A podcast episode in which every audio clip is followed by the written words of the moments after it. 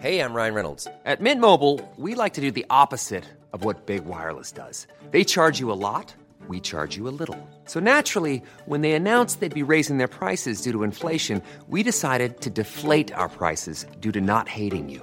That's right. We're cutting the price of Mint Unlimited from $30 a month to just $15 a month. Give it a try at mintmobile.com slash switch. $45 upfront for three months plus taxes and fees. Promo rate for new customers for limited time. Unlimited more than 40 gigabytes per month. Slows. Full terms at mintmobile.com.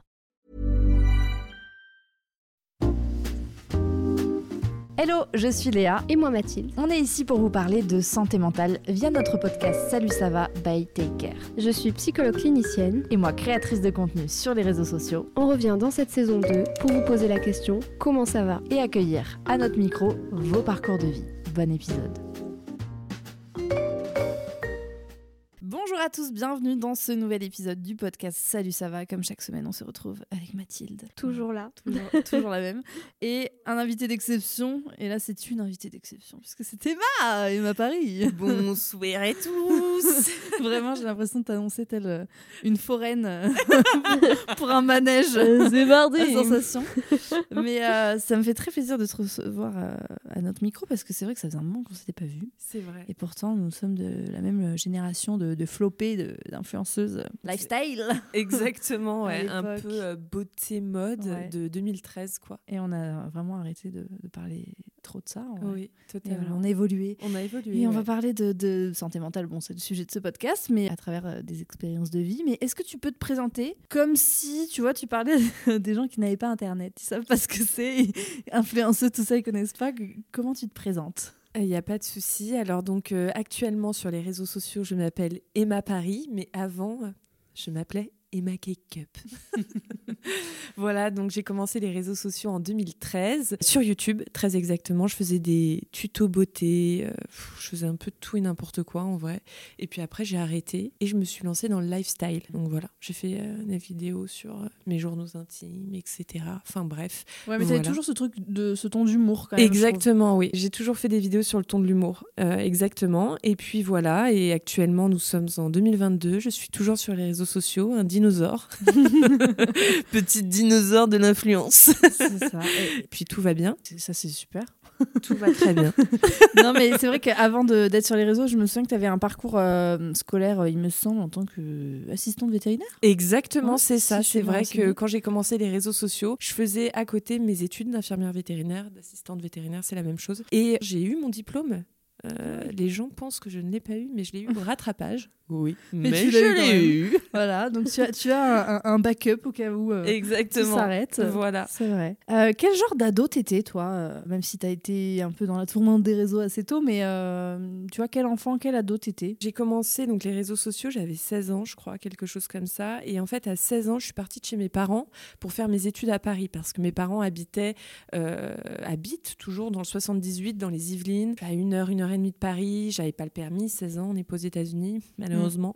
Donc, euh, compliqué. Donc, j'ai décidé de me prendre un petit studio de 20 mètres carrés dans une ville euh, en banlieue parisienne, mais juste à côté de Paris. Et en fait, donc, je suis partie assez tôt. Donc, en fait, enfin, c'est pas que j'ai pas trop de souvenirs de mon adolescence, mais genre, j'ai tout de suite été un peu dans la vie active, quoi. J'ai Ouais. tout de suite euh, euh, commencé les réseaux sociaux, commencé mes études, commencé la vie active à 16 ans, quoi. À Ouais. 16 ans, je suis un peu devenue, entre guillemets, une adulte, quoi. Oui, je devais me faire à bouffer toute seule, je savais pas du tout me faire à manger. Je crois que tu es assez euh, proche, euh, notamment de, ta famille, de, ta maman. Enfant, est-ce que tu te souviens d'une enfance euh, plutôt paisible, heureuse, harmonieuse? Comment te... enfin, quel souvenir t'as de toi encore plus jeune? Totalement. Bah, c'est vrai que je suis très très proche de ma maman. J'ai pas beaucoup de famille. J'ai mon père, ma mère. J'ai envie de dire mes frères et mes sœurs, mais je n'en ai pas. Donc il faut arrêter avec cette blague nulle. Mais voilà, non, j'ai une demi-sœur du côté de mon père, mais euh, elle a, enfin, on a trop de- d'âge euh, d'écart. Donc euh, voilà, mais euh, j'ai jamais vécu avec elle ou quoi que ce soit. Mais j'ai toujours euh, vécu avec mes parents et c'est vrai que je suis très très proche de ma mère. Voilà, on a, euh, on a une vraie complicité. euh, on est vraiment très très fusionnel. Moins avec mon père, mais euh, j'ai des très bonnes relations avec lui. Ils sont toujours ensemble, mes parents. Donc voilà. Non, j'ai une enfance. Enfin, personnellement, je pense que j'ai eu une des meilleures enfances au monde. Je n'ai eu Mm. absolument aucun traumatisme. Enfin, je sais pas. J'ai vécu une enfance incroyable à la campagne. Enfin, c'était super, quoi. Franchement, ouais, j'en garde un super souvenir. Et euh, j'ai pas d'événements, euh, je pense, euh, qui m'ont traumatisé ou de d'événements marquants, euh, etc. Ouais, ça s'est plutôt bien passé pour toi. Exactement, j'ai eu une enfance vraiment, euh, vraiment incroyable. C'est super. Ouais, Non, vrai, franchement, ouais. C'est, c'est bien d'avoir aussi, tu vois, ce, ce- ce type de témoignage parce que c'est déjà une, une- une chance d'avoir en point de départ un environnement qui est, qui est sécure, qui est, qui est Ça serein. existe. Ouais, ça existe. Oui, Non. ça existe, exactement. C'est- ouais. C'est bien de le dire. Et non, c'est vrai que j'ai vraiment eu cette chance-là, mais moi, je pense personnellement, c'est mon avis. Je sais pas si voilà, on est tous d'accord sur ça, mais ta personnalité et ta façon de réagir après, enfin d'interagir avec les Mm. autres, ça, ça part de l'enfance. Enfin, je sais pas si je m'exprime bien, si vous Ouais. voyez ce que je veux dire. En gros, je, je sais pas, dis-moi si je me trompe, mais moi, je trouve que ce qu'on a Oui, vécu tu as raison. La personnalité se construit en fonction de l'attachement. Et, enfin, les bases de l'attachement se font dans la, la petite enfance surtout, et puis l'enfance. Après, il y a d'autres facteurs. Enfin, voilà, l'environnement ne fait pas tout, mais c'est une bonne partie de. Mais je trouve que voilà, le fait de ne pas trop avoir de traumatisme durant l'enfance, euh, etc., ça fait que tu. Bref, vous voyez ce que je veux dire. Ouais, plus je sais pas, pas à m'exprimer. Non, là. non, mais Bah, si, si, c'est des facteurs protecteurs pour, euh, pour le plus tard et Mm. qui font que déjà tu, tu te construis une personnalité avec un attachement plus sécure et donc Ouais. euh, forcément dans tes liens aux autres c'est a priori euh, plus simple, t'as- tu fais plus confiance, tu as Mm. plus, forcément plus confiance en toi. Voilà, c'est ça. Ouais. Et tu te démarres bien dans la vie, quoi. Ouais. Donc, euh, donc voilà, donc ça c'est vrai que c'est euh, c'est important et euh, je remercie mais tellement mes parents quoi d'avoir eu cette enfance Hmm. douce Ouais. et paisible. Ouais, c'est joliment dit. Et tu avais une image euh, à ce moment-là de, de, tu vois, de, de couple idéal, de famille idéale. Est-ce que toi, tu te projetais euh, Tu sais, quand on est enfant, on a vraiment ce truc, et encore plus en tant que femme, on nous conditionne dans des injonctions où c'est un peu euh, Totalement. il vécu heureux et beaucoup d'enfants. Un jour, c'est ça, un jour on pense viendra vraiment. Et, et je me demandais si toi, euh, comme tes parents sont toujours ensemble, voilà, justement, tu une enfance assez euh, paisible, est-ce que tu te projetais déjà en te disant que c'était un idéal que tu voulais reproduire? Pas du tout, bizarrement, tu vois, étrangement, mais pas du tout. Euh, je sais pas, je me suis jamais projetée par rapport à ça parce que euh, quand j'étais adolescente, je parle et même petite et tout ça, jamais attiré les hommes. Enfin bon, là c'est bizarre parce qu'il n'y a pas d'attirance, euh, voilà, mais entre enfants, entre préadolescents, etc. J'ai jamais eu, entre guillemets, vraiment euh, d'amourette, etc. Les garçons s'intéressaient pas du tout à moi, déjà parce que j'étais très très grande. Je les dépassais Mhm. tous d'une tête et tout ça. Et donc j'arrivais pas du tout, enfin j'y j'y pensais pas en fait. Ouais. Pour moi, c'était pas pour moi. Ouais, Enfin, tu, tu vois ce que je veux dire Enfin, vous pourtant, je veux dire tu vois, sur, sur- les réseaux, c'est vrai qu'après, tu as, parlé quand même, tu as levé, je trouve, beaucoup de tabous autour de même euh, l'orientation sexuelle, euh, la, tu vois, la, la bisexualité, etc. Mm. Comment c'est venu à toi, tu vois, en tant que jeune euh, femme, euh, d'un moment donné, décider de l'assumer, d'en parler et d'en- Ouais. faire limite un non-sujet, de dire, euh, ben c'est ok, quoi, et Ouais. tu vois Totalement. C'est vrai que j'en ai parlé assez rapidement sur mes réseaux sociaux. Parce que je crois que j'étais amoureuse de ma meilleure amie au collège. J'ai redoublé ma troisième. Mais je m'en rendais pas Ouais. compte. Quoi. Oui, C'était pas sûr. conscient euh, vraiment, puisque c'était encore euh, tabou à cette époque-là. Je parle, j'ai l'impression, j'ai 70 ans. Non, Mais en vrai, euh, ouais. Euh, en 2012, 2010, euh, Mm, dans ces mm. eaux-là, bah, quand même l'homosexualité, euh, la bisexualité, etc., c'était quand même tabou Mm, encore. mm. Et c'est vrai que je je m'étais pas vraiment posé la question. Mais après, en grandissant, je me suis rendu compte que oui, j'étais amoureuse de ma meilleure amie. Et donc voilà, et en fait, bah, je me suis dit, ouais, je suis, euh, je suis bisexuelle. Maintenant, je me considère plus comme pansexuelle, Ouais. dans le sens où euh, je peux tomber amoureuse de n'importe qui, quoi. Mm. On s'en fout de ton De sexe, genre, de ton genre, ouais. de machin, ou quoi que ce soit. Et sur les réseaux, quand on a parlé, comment est-ce que ça a été euh, accueilli? Est-ce que ça a été une, une appréhension pour, euh, pour toi? Non, j'en ai parlé tout à fait naturellement. J'ai pas fait de truc en mode coming out ou quoi que Mm. ce soit. En fait, j'en ai parlé comme ça. Le sujet principal de la vidéo n'était même pas ça. Oui, tu n'as Euh, pas fait un événement. euh, Exactement, j'en ai euh. parlé comme ça, tout à fait normalement, en vidéo, euh, voilà. euh, Je pense que ça a aidé des Oui, j'ai fait après des vidéos sur euh, la bisexualité, etc. Je pense que ça a aidé pas mal de gens. Enfin, je veux pas me lancer des fleurs et tout ça, je mais j'ai reçu pas bien, mal de mais- commentaires euh, sur ça en me disant oh là là, bravo, merci, de- enfin bref, de m'avoir aidé euh, et tout ça, ça m'a énormément aidé. J'ai compris des choses que Mm. voilà, mes parents n'osaient pas m'en parler. Enfin bref, plein de choses comme ça. Donc non, ouais, c'était bien cette euh, cette époque-là. Ouais. Ouais, j'ai je kiffais bien YouTube à cette époque-là. C'était cool. Mais je pense que c'était vraiment un moyen de faire entendre sa voix et de Ouais. démocratiser euh, des sujets qui, tu as raison, à l'époque, n'étaient pas du tout Ouais, Ouais. autant médiatisé. On le sait, je pense, euh, tu vois, dans un parcours d'acceptation de, de soi et de recherche de soi, même Ouais. euh, dans les questionnements de genre, d'orientation sexuelle et, et même de vie en, en général. Je pense que la représentation et le fait que la voix soit euh, entendue, libérée et possible, ça doit aider, tu vois. Bah, ça normalise quelque chose qui est normal, hein, on est bien d'accord, mais Mm. qui, n'est- qui, qui est, sur lequel il y a un tabou qui a été mis. Donc euh, on sait hein, que les tabous, les secrets, tout ça, c'est quelque chose qui rend les choses compliquées parce que du coup ça génère des émotions euh, De honte, ouais. sociales, de honte, euh, enfin in- induites socialement, hein, que, la honte, la culpabilité, Ouais. euh, le, le dégoût, voire même parfois Oui, parce que enfin c'est lié à des, des injonctions qui sont hétéronormées, etc. etc. Donc plus un tabou se lève sur un sujet, plus le sujet devient normal et plus les gens du coup n'ont pas de Oui. difficulté à en parler ou à être eux-mêmes puisque C'est- un c'est comme en fait, ouais, ouais. voilà en fait c'est à dire que euh, même le fait euh, que tu en aies parlé sans en faire un événement particulier bah comme quelqu'un qui ferait pas un événement euh, hello j'aime les hommes ou hello en tant que femme ou enfin voilà donc Oui, forcément l'hétérosexualité n'est pas un événement et, et, et en et fait oui, tu vois. Et d'ailleurs, le jour où l'homosexualité ne sera plus un événement, ou la transidentité, ou enfin Mhm. qu'importe en fait, bah, c'est ce jour-là où en fait ça voudra dire que de- Mm. ça fait partie des, des mœurs et que c'est complètement euh, Totalement. ok quoi. Ouais. Ouais. Ouais. Non, c'est vrai, je pense que ça y participe euh, complètement. Et du coup, comment toi, tu as, vécu tes premiers amours? Alors, dans le terme relation euh, euh, réciproque ou pas, parce que tu me disais que du coup, tu avais réalisé après que euh, bah, tu étais amoureuse de ta meilleure amie plutôt au collège, mais Oui. tes premières relations, tes premiers amours, comment est-ce que toi, tu les as vécus Comment ça s'est passé? Ma, ma toute première relation, je suis sortie avec une fille. Donc c'est rigolo avec Lali, des nouvelles de Lali. Je me souviens, mais on se connaissait déjà. Mais oui, on se connaissait fou, déjà à cette époque-là. Donc voilà, je suis sortie avec une jeune femme. Donc euh, voilà, je suis sortie pendant un an et demi, je crois, avec, euh, avec elle. Et voilà, et puis bah, ça s'est arrêté. Mais c'était cool, c'était une bonne relation. Et puis entre femmes, on est tendre. Hmm, Il y a, c'est sain. Ouais. Et il y a, enfin, je sais pas, je, je trouve que c'est des relations qui sont tellement plus saines, enfin, c'est mon Oui. point de vue, hein, attention, hein, bien sûr, et euh, tellement plus douces, et il n'y a pas de, enfin, je sais pas. Tu je- l'as bien vécu, quoi. Ouais, vraiment, je l'ai bien vécu et j'ai vraiment aimé cette relation et ça m'a appris plein de choses. Donc, euh, donc voilà, donc non, franchement, c'était c'était super. Et voilà, et après, bah, je suis sortie avec des garçons. Euh, après, j'ai arrêté les filles et je suis sortie avec des garçons. Et, euh, et donc, je suis sortie euh, après avec un garçon qui s'appelait Mehdi, qui Mm. était très gentil. C'était vraiment un super garçon. J'ai rencontré sur Tinder. Mais je me souviens.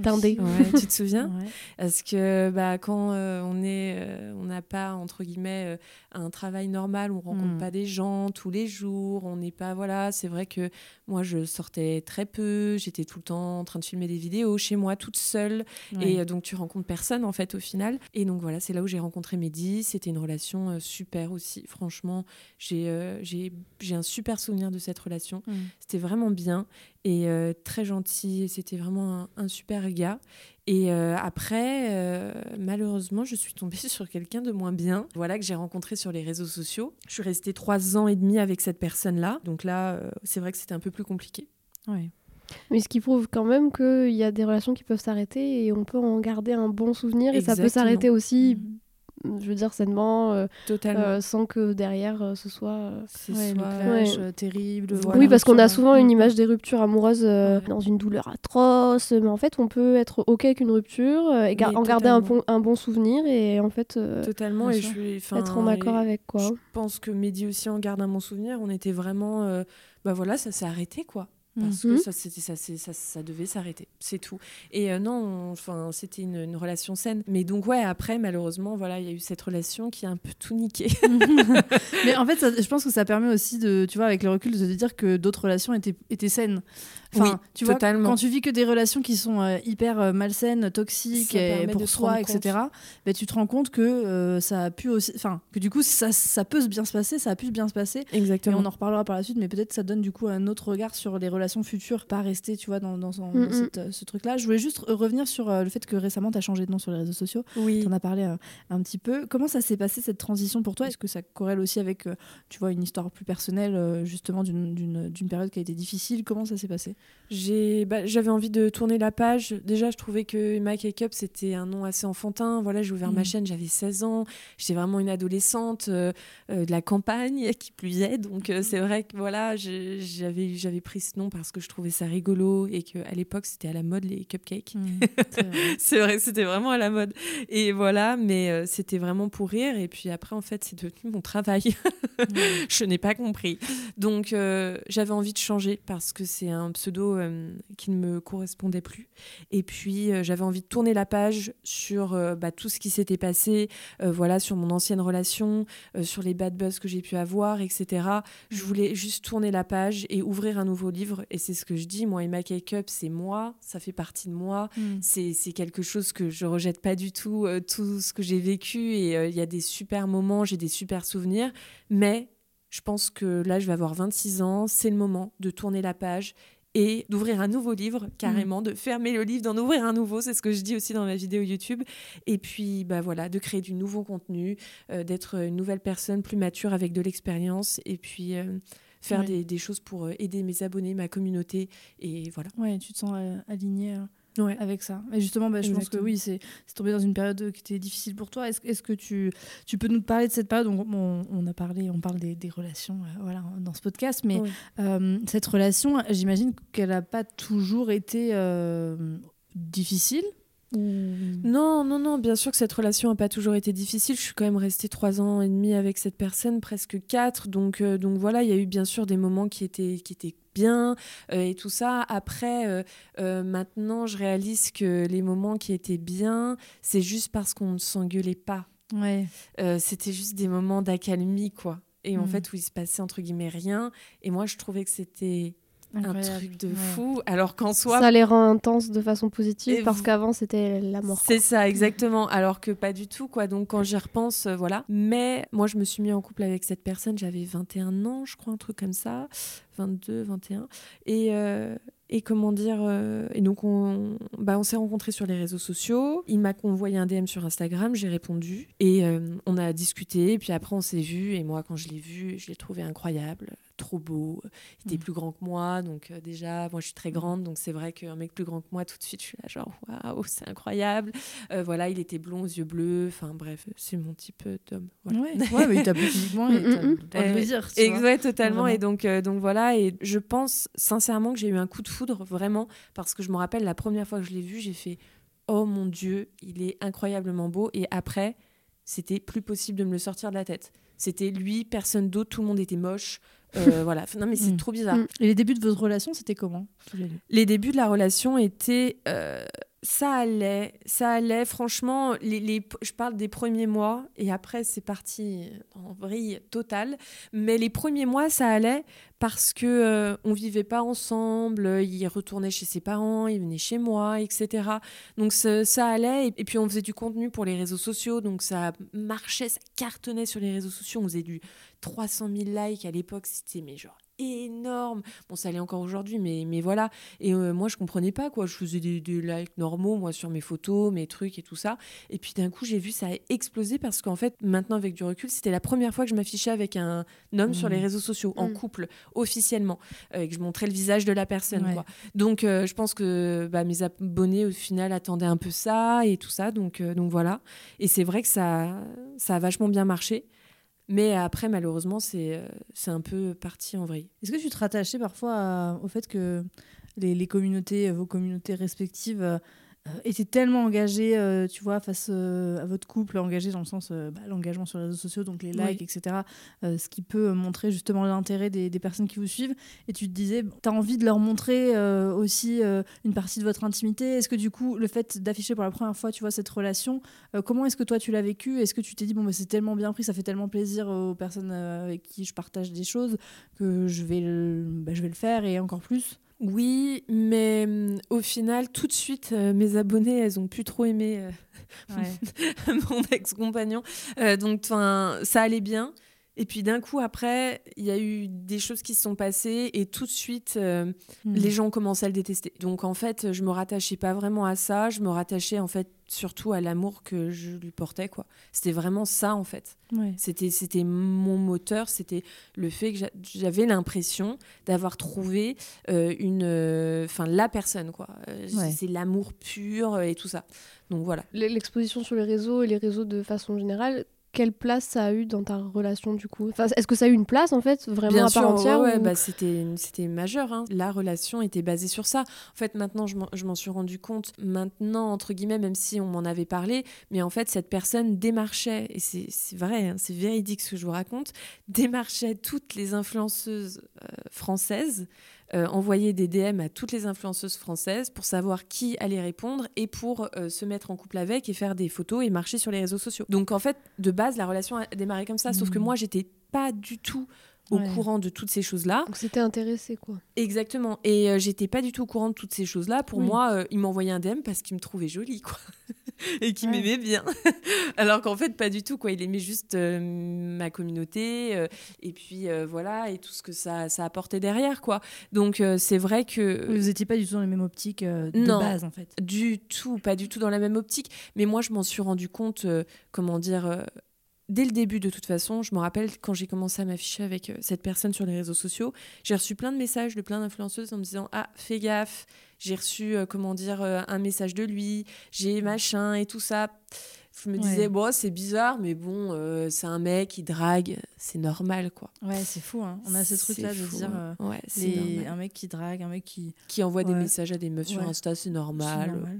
alors que, que pas du tout parce que derrière il y avait un intérêt et, euh, et voilà et donc c'est vrai que pourtant on, a essayé de m'ouvrir les yeux hein, plein de fois mais je l'ai pas vu et j'ai voulu vivre mon truc quoi Ouais, Donc, mais je pense que. Quand on le disait, du coup, c'est que tu le croyais pas ou c'est que tu trouvais des, des alternatives? Je trouvais Enfin, des excuses Ouais. et je me disais c'est un mec qui drague sur Insta c'est normal Euh, voilà il a essayé de draguer plusieurs filles j'ai répondu bah voilà enfin je voyais pas le Oui, le, le mal, ouais. problème le mal euh, à ça quoi Et c'est quoi les premiers dysfonctionnements qui t'ont un peu fait tilt en te disant Hum, ça. euh, Enfin, tu vois, vos premières engueulades et tout, les, euh, les, les fonctionnements répétitifs sûrement euh, qui, qui étaient problématiques. Il y avait un énorme décalage, je l'aimais énormément et lui ne m'aimait pas. Et euh, c'est un fait en fait, et, et je le dis parce que euh, je le sais maintenant, euh, il avait tout le comportement de quelqu'un qui, qui n'aime pas quoi la personne en face, Ouais. mais même, pas qu'il ne l'aime pas, il n'a même pas de compassion et un peu de sensibilité. Et donc euh, tout de suite, euh, bah, il y a eu des petites embrouilles de couple, entre guillemets, classiques. Et ça prenait des proportions énormes parce que lui euh, s'en foutait royal de, de tout ça. Et moi, ça m'atteignait énormément. Et donc, il y avait des grosses embrouilles par rapport à ça. Enfin bref, c'est- c'est c'est c'est assez, euh, comment dire, euh, lointain maintenant. Donc, j'ai du mal à me souvenir exactement de comment ça s'est Mhm. passé au tout début. Mais je sais qu'il y avait un gros décalage Ouais. sur en le tout fait cas, ça, que- ça t'impactait tu sentais que, Ah oui, que, lui, enfin, a priori, il voyait que ça t'impactait, mais il en prenait pas totalement... la mesure dans le sens où il venait pas forcément te réconforter, prendre soin Ah bah de toi non, ou faire pas du tout. de- Justement, il y avait des, des gros. J'ai un souvenir de ça qui m'a marqué où on, on s'embrouillait. Je ne sais plus pourquoi. hein. Je vous avoue que là, j'ai vraiment plus le sujet, mais euh, voilà. Et euh, lui était euh, donc chez moi, hein, donc voilà, c'était chez moi. Enfin, c'est chez moi toujours. Et il était dans mon lit et je venais, et je disais mais voilà, et je pleurais. Je disais mais c'est pas possible. voilà, on peut pas, comment dire, s'engueuler comme ça. C'est trop dur, machin. Et sou- c'est horrible. Hein. Désolée, je rigole parce que c'est un peu nerveux. Et lui, il- augmentait le son de la télé, genre en mode Ouais. ferme ta gueule, quoi. Ouais. Tu- tu Il n'y avait aucune quoi. considération émotionnelle. Aucune sensibilité, aucune compassion. Même, je pense qu'un inconnu dans la rue, on a plus de compassion envers euh, Mm. cette personne qui, par exemple, se met à pleurer Mm. dans la rue. On se dit, oh là là, c'est horrible, la pauvre et tout ça. Lui, mais rien à Mais il faisait preuve d'empathie dans d'autres situations de vie? Non, du tout. Euh, en fait, je pense que c'est une personne qui a, enfin, qui a des gros problèmes psychologiques. Et, euh, et je dis pas ça, euh, enfin, genre c'est un fait, quoi. Je dis, je dis pas ça pour l'insulter ou quoi que ce soit. hein.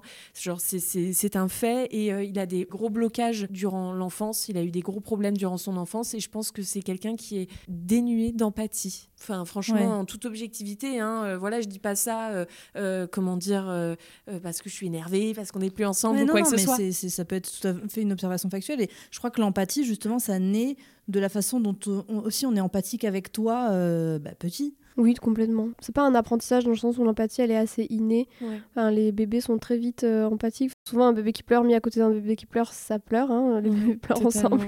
Mais par contre, euh, ça peut s'abîmer en fait. ouais, ouais. Ça peut s'abîmer. Par protection euh, aussi, hein, parfois, mais euh, bien sûr que ça peut s'abîmer. Ouais, par des comportements, euh, tu veux dire, par exemple, d'un adulte envers un enfant, de, de la personne qui est censée prendre soin de, de lui. Notamment quand il y a de la maltraitance, ce genre de choses, euh, ça peut. Puis quand les gens qui sont censés prendre soin de nous n'ont Ouais. jamais fait preuve d'empathie, le- l'enfant apprend beaucoup par imitation aussi. hein, donc Oui. euh, ça peut Non, mais- arriver que, effectivement. Après, voilà, c'est toujours pareil. C'est. Oui, c'est multifactoriel. C'est multifactoriel. On sait que, que- par exemple, bon, là, je, je divague un peu, mais dans la psychopathie, hein, que l'absence d'empathie, etc., etc., euh, on sait qu'il y a des gènes hein, de la psychopathie, mais bon, c'est toujours pareil. euh, euh, la génétique, il y a beaucoup de génétique hein, dans beaucoup de psychopathologies, enfin, dans la majorité, enfin, dans tout, en fait, mais ça fait, ça fait partie des facteurs. Mom deserves the best, and there's no better place to shop for Mother's Day than Whole Foods Market. They're your destination for unbeatable savings, from premium gifts to show-stopping flowers and irresistible desserts. Start by saving 33% with Prime on all body care and candles. Then get a 15-stem bunch of tulips for just $9.99 each with Prime. Round out Mom's menu with festive rosé, irresistible berry chantilly cake, and more special treats. Come celebrate Mother's Day at Whole Foods Market. En gros, euh, quelqu'un avec une certaine génétique euh, mis dans un Mm. environnement euh, favorisant, enveloppant, sécurisant, ne va pas du tout évoluer de la même façon Mm. que Ah euh, bah une personne qui est mise dans un environnement insécurisant, euh, etc., etc. Oui, Donc évidemment, l'empathie, elle va aussi euh, naître aussi de l'empathie qu'on a reçue euh, étant Ouais, enfant. sûr, Enfin, Exactement. Bah, sinon, on pourrait pas détecter. Enfin, je veux dire, on détecterait les serial killers dès Ouais. la naissance, au berceau. euh, oui, voilà. par Bah, l'ADN, donc, et- euh, c'est- pas possible. Mais oui, Ouais. comme tu dis, c'est multifactoriel. Mais euh, d'où l'importance, euh, quand on fait des enfants, quand même, d'avoir une responsabilité sur, euh, Totalement. euh, tu vois, tout ce qui Ouais. n'a pas été réglé. ça, ouais. ça, je suis entièrement d'accord. hein. C'est Ouais. une vraie responsabilité et après, on crée des monstres. hein. Tu vois ce que je veux dire? Quand Oui, on n'est pas. mais- voilà quoi. Donc, euh, oui, je suis entièrement d'accord. Il y a une responsabilité, oui, je pense vraiment de, de, de se dire que ben, quand on a des, des choses qui nous ont traumatisés, on peut aussi, c'est pas forcément évident euh, de, de les transmettre, mais euh, on a plus de risques, on va dire. C'est Oui. de, de transmettre en tout cas, ou bah, pas forcément les mêmes traumatismes, mais en tout cas d'avoir des attitudes qui font appel à des. euh, Bah, c'est juste que si à un moment donné on n'a pas un espèce de feedback aussi euh, sur soi et qu'on n'a pas forcément conscience de ce qu'on a vécu et que on est en souffrance mais que euh, on est plutôt dans parce qu'il y a des personnes hein, qui, ont, qui ont souffert de leur enfance etc mais qui n'ont pas cette conscience de se dire que c'est parce qu'ils ont hmm. été traités comme ils l'ont été que c'est pour ça qu'ils souffrent aujourd'hui. Euh, les premières réponses émotionnelles que vous avez face à un enfant en face de vous, c'est celles qu'on a eues Vous, avec ouais, vous hmm, en fait petit, euh, ouais. quand vous étiez enfant. Donc euh. S'il n'y a pas un travail fait dessus, ben, très vite ça se reproduit. Et il y a des générations comme ça, des familles, hein, où c'est des générations de personnes qui sont maltraitées, ou parce que parce qu'en fait on reproduit, parce que c'est des apprentissages en fait. Mm. Ce sont des apprentissages. Aujourd'hui, tu en parles sur les réseaux avec une volonté de, de sensibiliser aussi, parce que tu as parlé des moments qui ont été euh, difficiles. Je crois que sur le moment, tu t'en parlais pas forcément sur les réseaux sociaux, mais maintenant que tu en es sorti, du moins tu sensibilises sur le fait que quand euh, la relation semble toxique, il faut euh, Ouais. euh, voilà, prendre les devants et, et partir. Comment tu vivais ces, ces périodes à l'époque? Parce qu'avec un métier aussi particulier que, que, Mm. que le nôtre, on partage une partie de notre vie privée, ça devait être tellement difficile au point de vue de ta santé mentale d'être un peu sur double tableau. C'était très compliqué. C'était, en fait, c'était horrible au final parce que ça impactait mon, mon taf. Mes abonnés commençaient à me détester euh, par rapport euh, bah, à ma relation, euh, voilà, parce que ça se passait mal, parce que je, postais des, enfin, parce que mes abonnés, enfin, tu le sais, hein, Mm. c'est des personnes qui, on est très proches. Enfin, c'est comme une famille, tu Mm, vois. mm. Et donc, euh, quand on voit, euh, comment dire, quand mes abonnés me voyaient mal et voyaient que je restais avec cette personne, etc., ça les mettait euh, hors d'elle, quoi. Et puis surtout, euh, euh, des fois, je m'en rendais même pas compte, mais je faisais des stories. Et puis, mon ex avait un comportement toxique. Et euh, il y avait des meufs qui disaient, je suis obligée de, de donner follow parce que ça me rappelle mon ancienne relation et ça me, genre, me trigger, je crois qu'on Mm. appelle ça comme ça. Et genre, je, je peux pas, en fait, re- regarder ça, quoi. C'est horrible. Et ce qui est fou, c'est que je m'en rendais compte, sur, bon, sur la fin surtout, je m'en suis vraiment rendu compte, mais je n'arrivais pas à en sortir. Et genre, c'était impossible de sortir de cette relation. Et Mm. malgré ce que ma mère, alors que ma mère, je suis très très proche d'elle, et tout ça, enfin voilà, n'importe Ouais. qui pouvait dire quelque chose. euh, C'était incroyable. J'étais complètement dedans. Il fallait que j'aille au bout du truc. Hmm. Sinon, j'aurais eu des regrets, j'aurais, voilà, machin. Là, franchement, je suis allée au bout de la relation. J'ai tout fait pour que ça marche. J'ai tout fait pour que, voilà. Faut savoir juste une chose on ne change pas les gens. Moi, Ouais. j'ai essayé.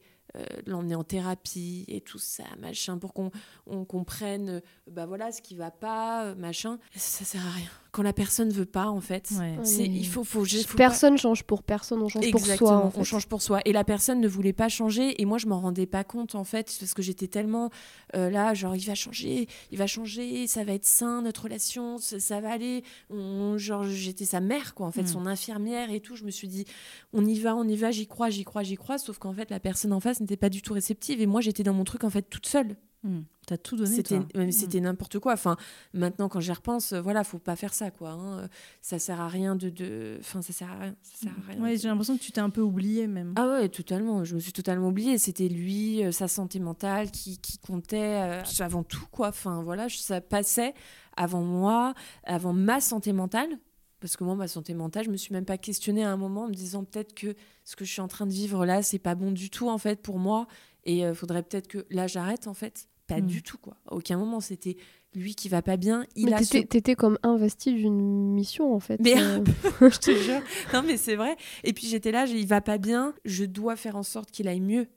Tu vois ou pas Enfin, j'étais complètement dans ce truc-là, euh, euh, trop bizarre, quoi. Et je voulais qu'il aille mieux, et je voulais qu'il guérisse de ses traumas, et je voulais que. Enfin, c'était c'était n'importe quoi. C'était Après, n'importe quoi. il faut pas culpabiliser non plus de ça. En, en vérité, quand on aime quelqu'un, on a envie de prendre soin de lui. Et, Oui, et c'est aussi ça l'amour. hein, c'est Bah, euh, prendre euh, quand on est véritablement voilà dans l'amour pour quelqu'un on va pas forcément bien quand il va pas bien et c'est ok on a besoin qu'il aille mieux ce que je veux dire par là c'est que Ouais, tu peux pas t'en vouloir d'avoir, Oui, euh, oui, oui, non, c'était c'était pas non plus complètement déconnant le, le fait est que tu as eu besoin de, de, de prendre soin de la personne que tu aimais. Enfin Bien sûr. ça c'est plutôt euh, ok. Et puis Oui. c'est aussi ce qu'a priori euh, euh, on t'a toujours montré. Enfin Oui, même toi pour le coup en Bien étant sûr. enfant etc on a pris soin de toi et Hmm, et euh, on a réconforté quand t'étais triste on a enfin et donc tout Ouais. pareil tu tu Non, mais carrément, mais c'est vrai que j'aurais dû voir que lui était pas du tout réceptif à tout ça.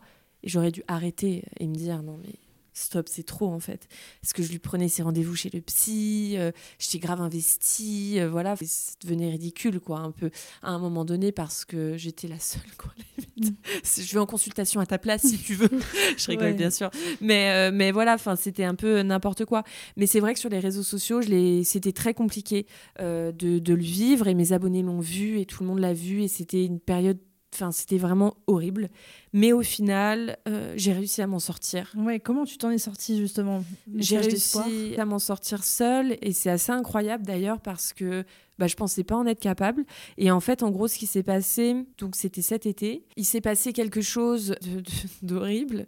Le mec euh, m'a quitté en, en pleine vacances d'été. Euh, J'avais pris une maison avec mes parents, donc toute la famille était là. Le mec me quitte en toute détente, tout va bien. mes Ouais. parents sont là. C'est pas le moment. Attends peut-être une semaine qu'on rentre pour me quitter. Ouais. Euh, bref, hein, c'était, je, je Vous étiez même pas ensemble en fait. De quoi? Vous étiez ensemble? Mais on est de quoi? Enfin, vous étiez. Ah ouais, on était dans la maison ensemble. J'avais loué la maison, excuse-moi, je me suis mal exprimée. Mm. J'avais loué une maison à Annecy avec mes parents et j'avais dit viens et tout ça, ça va être trop bien, on va être ensemble Mm. en famille, trop bien. Et puis le mec décide de me quitter en plein milieu des vacances sans aucune raison. Enfin, j'ai pas trop compris. Moi, j'étais là, genre, Ouais. je comprends pas. Ouais. Pourquoi maintenant déjà? Parce que bon, on rentre, euh, on rentrait dans une semaine. euh, pourquoi maintenant? Pourquoi pas attendre une semaine? Enfin, je sais pas, c'était trop trop bizarre. Bon, au final, on- on- il s'est remis avec moi. Moi, j'ai accepté de me remettre avec lui, mais bon, comme d'habitude, j'étais dans mon truc et tout ça. Et je me rappelle, je suis rentrée euh, de vacances, j'étais sonnée quoi, de tout ça en fait, de tout ce qui s'était passé. Je comprenais pas. Je me disais mais, enfin, c'est chaud là ce que je viens de vivre. Genre, le mec m'a quitté. Il se remet avec. Il, il- Ouais. il- il revient vers moi pour me- se remettre avec Mm. moi. Moi, je dis oui parce que ouais, complètement, euh, voilà quoi. et votre vie de couple était un électrocardiogramme hein, euh. ouais, exactement. Ouais, c'était, c'était comme ça. C'est que des hauts des bas, hein, exactement. Et puis on est rentré et lui, il a décidé de partir euh, dans son pays, là où il est né, en Roumanie. Et euh, comment dire, là, il s'est passé quelque chose. Et c'est là où j'ai dit stop. J'ai dit Mm. c'est plus possible. Là, je peux plus en fait. Ouais.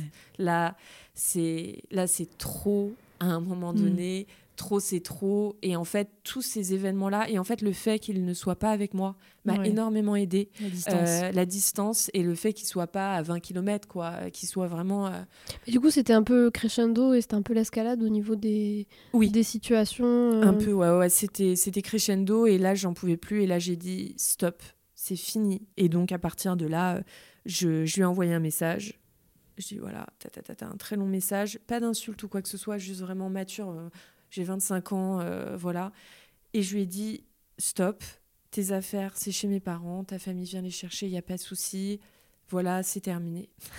c'est rigolo parce que dix minutes après avoir envoyé ce message-là, dix minutes, hein, vraiment, il a posté un message dans sa story en disant euh, Je ne suis plus en couple avec Emma, venez sur Snap, je vous raconte tout. Non, ah ouais. La télé-réalité au, au paroxysme, quoi. Et ça t'a euh, conforté peut-être? Ah bah oui, non mais totalement, ça m'a totalement conforté, mais je trouvais ça, enfin j'étais là, je me suis dit Ah ouais. Ouais. C'était la première fois que tu le quittais toi? Non. J'ai toujours quitté, entre guillemets, il m'a quitté aussi, mais je l'ai je l'ai toujours quitté, mais c'était moi qui revenais par contre. Et là, pourquoi tu, tu- tu savais que c'était la bonne, entre guillemets? Là, je savais que c'était la fin parce que je savais, je l'avais déjà quitté dans ma tête il y a quelques mois.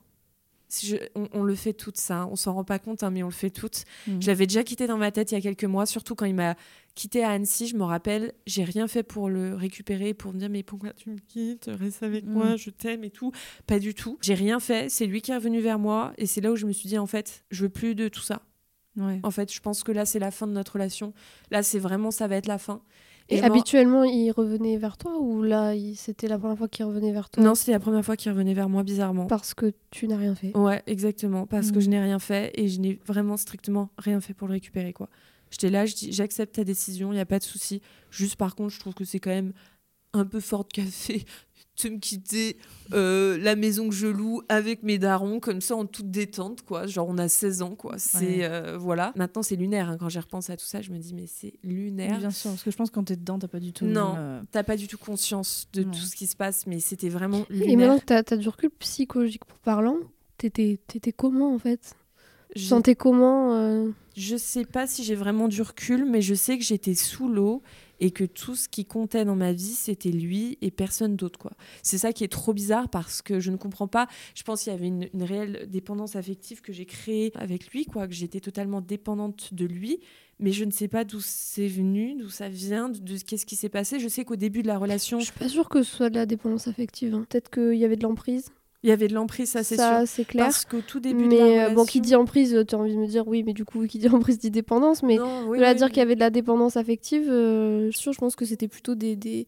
enfin, voilà, c'était des, des jeux de pouvoir en fait euh, dans cette Totalement. relation en fait. euh. Et c'est au début, c'est c'est en fait, il a au début de la relation, c'était euh, suis-moi je te suis, euh, suis-moi je te Mm. suis, Mmh, c'était mais que c'est ça. c'est des jeux de, de- des, et des c'était de relations la de manipulation euh, totalement, mais enfin de la manipulation mais enfin mais puissance mais mille, mille, mille, mille, parce que maintenant quand je repense à ce qu'il faisait, je me dis waouh, c'est fou quoi. Et moi je le voyais pas, j'étais totalement genre. euh, Enfin, maintenant, j'ai le recul pour me dire que c'était chaud. Mais euh, à l'époque, quand je le vivais, je trouvais que c'était normal et qu'il avait un comportement euh, de mec un peu stylé, tu vois. Ouais, mais parce qu'on a euh, tellement associé, et euh, encore plus hein, auprès, auprès- des femmes et tout, tu vois, dans les relations euh, vachement hétéronormées et tout, de, de, de dire que euh, la femme, si elle est malmenée, bon, bah, c'est que son mec est, est viril, limite, tu vois. Il te frappe à l'école, mais c'est parce qu'il t'aime bien. Ouais, Ah, tu vois. mais Mais oui, oui, enfin, tellement- Ce genre de phrase qui, qui aime bien, châtie légitime. bien. ouais. Mais c'est horrible. Non, en fait, Oui, oui. enlevons-nous de ça, mais ça va. Mais oui. C'est vrai ce que tu dis, c'est vrai. on est Mais ce n'est pas de l'amour. euh, voilà, ce n'est pas de l'amour. L'amour ne, ne, ne fait pas souffrir. L'amour, enfin, Ouais, c'est-à-dire pas tu ça. peux passer par des périodes difficiles de couple, et traverser sûr. ensemble, etc. Mais il y a une, une limite de respect et d'intégrité, Ah, mais que ce soit psychique, physique, etc. Qui, qui- Mais qui en fait, euh, en- sous couvert de l'amour, on légitime euh, la violence. Enfin, ce n'est pas de l'amour. L'amour, ce n'est pas ça. Quand on aime quelqu'un, on prend soin de lui, on est attentif à ses besoins. Euh, Enfin, voilà, c'est c'est notre égal, on le respecte, etc. etc. Euh, à partir du moment où il y a de la violence psychologique, physique, euh, Ouais. voire de la violence euh, sexuelle, ce n'est pas de l'amour. C'est-. Ce n'est pas de l'amour. La, la violence psychologique, je trouve qu'on la, on n'en parle pas assez. Et ça, c'est c'est réel parce que ça fait vraiment des vraies séquelles. Enfin, Mm. moi, je sais que là, dans mes prochaines relations, je sens que ça va être compliqué, quoi. Ouais, t'appréhendes euh, un peu? Ouais, j'appréhende un peu. Je, je sens que, voilà. Après, je, je suis consciente de tout ce que j'ai vécu et je me dis, j'essaye d'avoir du recul sur ça. Et voilà, mais je veux surtout pas refaire les mêmes schémas que cette personne a fait sur moi. Parce que je sais que des fois, il y a des gens, ils sont un peu en mode vengeance. Tu vois ce que je veux dire? Mhm. Genre, ouais, cette personne m'a fait vivre ça, ben moi, je vais la faire vivre une autre personne. Je veux absolument pas être dans ce Mais schéma-là. tu n'es pas lui, tu vois ce que je veux dire? Exactement, c'est ça. Et je veux, je veux jamais. euh, franchement, je, je souhaite pas à mon pire ennemi de vivre ce que j'ai vécu parce que c'était tellement compliqué. Et trois ans, c'est long. En vrai, et trois ans, euh, bien sûr qu'il y avait des moments d'accalmie et des moments où, entre guillemets, il se passait rien. Mhm. Donc, euh, ça allait. Mais les moments de, de, de, comme ça, euh, c'était terrible, c'était terrible. Et tu te sens terriblement seul parce que tu peux plus en parler aux autres parce que si tu en parles aux autres, à tes parents, à, tes- à ta famille, à tes amis, etc., ils le diabolisent. Et tu sais que moi, je savais que j'allais me remettre avec lui parce que je ne pouvais pas. Enfin bref, Mm. c'était un engrenage. T'es isolé en fait. et totalement, Mm. et tu t'isoles toi-même parce que t'as pas envie que les autres le détestent en face. Et voilà, mais en même temps, bah, ce qu'il fait, c'est horrible. Et donc, enfin, bref, voilà. Mais j'avais la tête sous l'eau pendant ces trois ans de relation. C'était c'était fou. Je m'en rendais compte des fois. J'avais des moments où je me disais, waouh, lucidité, ouais. ouais. et mais pff, ça, enfin, ça sert à rien. Quoi. Et là, quand, dans ta reconstruction, est-ce que tu sens que tu as perdu euh, un peu confiance en toi Euh, Est-ce que hum, voilà, tu appréhendes aussi ta relation à toi-même, tu vois, euh, par rapport au Mm. regard que tu te portes? Franchement, ça va. Je pense que ça va. J'ai- c'est sûr que oui, j'ai moins confiance en moi qu'avant, ça c'est sûr. Mais euh, ça, c'est à partir du moment où je me suis mis en couple avec lui. Il y avait beaucoup de. on- il me rabaissait énormément. Enfin, voilà, ça allait jamais. Euh, un coup, j'étais trop grosse. Euh, après, j'ai, perdu énormément de poids à un moment donné. Là, j'en fais 70, 72. J'en ai fait 50 à un Mhm. moment donné. Donc, tu vois, j'étais Mhm. vraiment un petit haricot vert. J'étais vraiment une petite crevette. Et puis, bah, ça allait pas maintenant parce que j'avais plus de cul. Plus de seins, plus de fesses. Ouais, donc, euh, euh, fallait reprendre du poids. Donc, c'est typique d'une injonction, ce qu'on appelle une injonction paradoxale, hein, c'est-à-dire que quelle que soit la réponse que tu donnes, il Mm. n'y a pas de bonne réponse. Exactement, c'est ça. Et, du coup, tu peux donner tout ce que tu veux, bah, ça n'ira jamais. Et puis, enfin, voilà, c'est une injonction euh, paradoxale. J'aime bien donner l'exemple euh, d'une, euh, je sais pas moi, d'un parent qui achète un pull rose et un pull bleu à une petite fille, et puis la petite fille va mettre son petit pull rose, et puis elle descend, et puis on lui dit ah, mais euh, t'aimes pas le bleu Ouais. Donc elle Mhm. remonte et elle met le bleu. Ah, mais voilà, du coup, tu préfères, euh, tu préfères le bleu, t'aimes pas le rose Mm. Du coup, qu'est-ce que tu fais dans ce moment-là Tu Mm, mets quoi. Tu portes les deux pulls tu... Bah ouais, Il n'y a pas de bonne réponse en fait. Et Ouais, ça, ça, ça rend fou. Enfin, franchement, ouais, euh, oui, ça rend fou, ça rend fou totalement, quoi, parce que tu te dis, puis en plus, moi, je le, je le mettais sur un piédestal et je me disais, il est trop beau, quoi. Et moi, je suis trop moche par rapport à lui, donc, enfin, c'est complètement con. Je sais pas pourquoi j'étais comme ça. Mais parce qu'il y avait cette relation, c'est ce que je disais, c'est qu'il y a, c'est- des relations de pouvoir, c'est-à-dire qu'il y a une, Mm. une idéalisation qui est faite de la personne euh, Ouais. en face.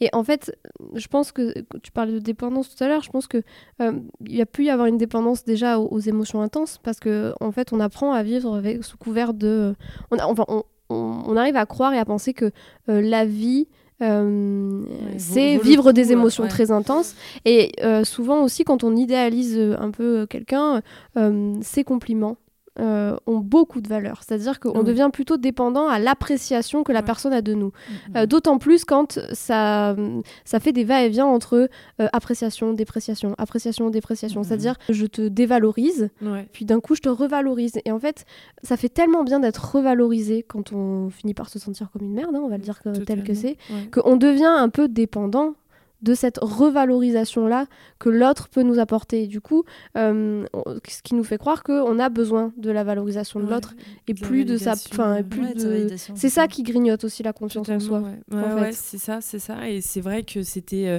c'était terrible parce que bah voilà, je, je suis descendue à 50 kilos, ça allait toujours pas. J'étais au bout de ma life, je me disais mais mais je ne vais jamais m'en sortir de cette relation. Euh, voilà, mais au final maintenant, comment dire, franchement ça va.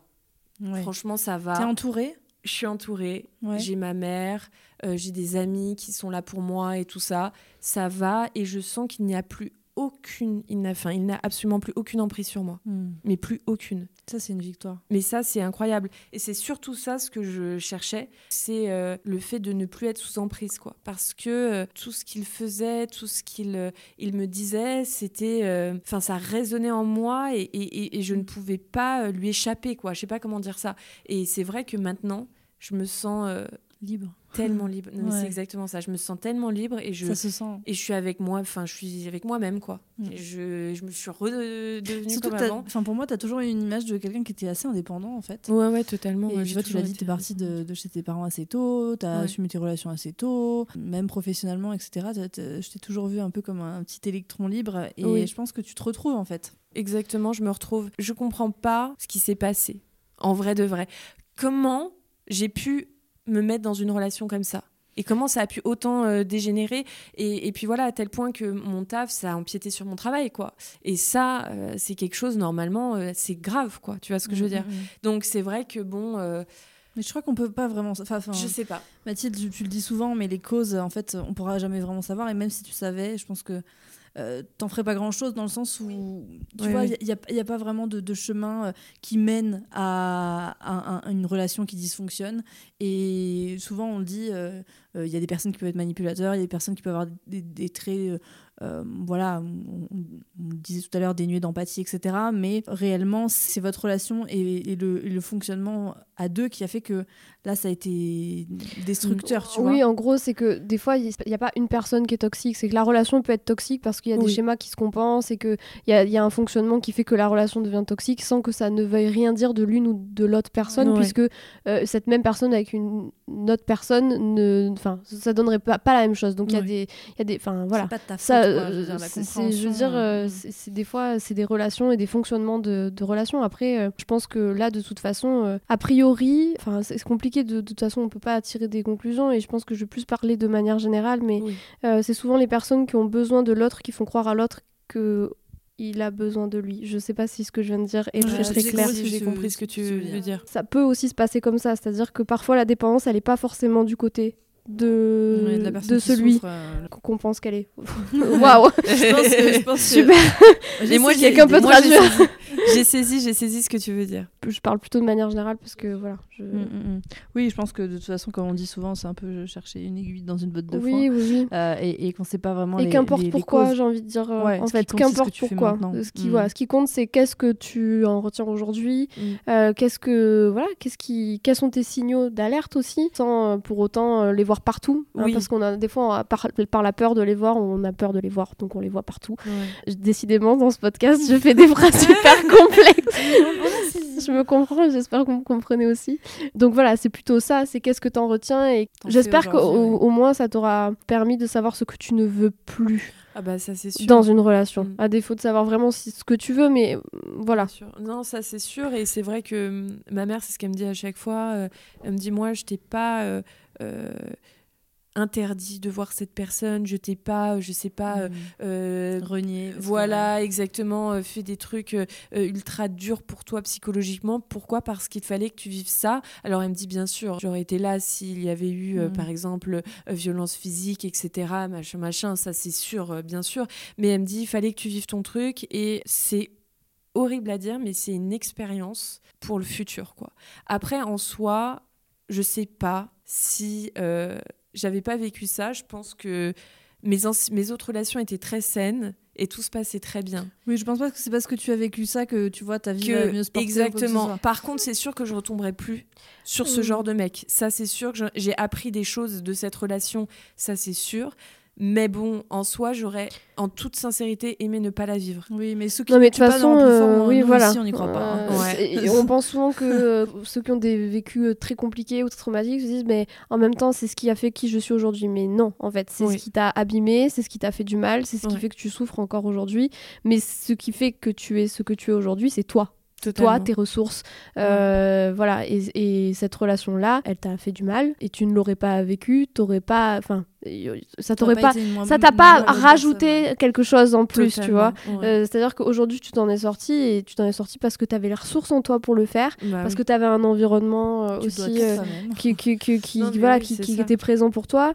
Voilà. Après, je pense qu'en plus de ça, euh, la particularité de ta relation, c'est qu'elle était exposée euh, Oui, sur les réseaux et que du coup, tu devais avoir facile. beaucoup de conseils et beaucoup de Exactement. beaucoup ouais. de personnes qui devaient te renvoyer aussi euh, leur propre vécu, Mhm. voilà, qui qui, qui Mais je pense que c'est aussi un, un message d'espoir et, et merci d'avoir partagé ça parce que, comme tu dis aujourd'hui, euh, je pense que enfin, on sent que tu as fermé un livre pour en ouvrir un autre. Ouais. Et, et- et je pense que c'est un message qui est hyper important aussi à faire passer, c'est que on peut s'en sortir, on peut Ah, sortir oui. d'une relation oui. qui, qui se fait du mal. Complètement. On, on peut euh, vivre un autre amour que celui qui blesse et, euh, et que c'est possible.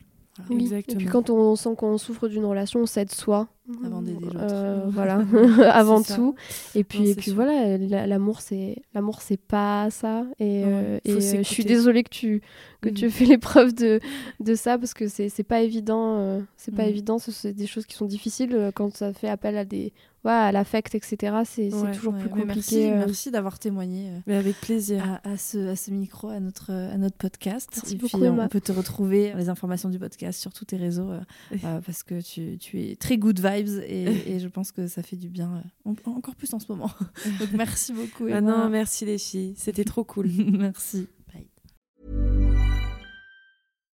When you make decisions for your company, you look for the no brainers. And if you have a lot of mailing to do, stamps.com is the ultimate no brainer. It streamlines your processes to make your business more efficient, which makes you less busy.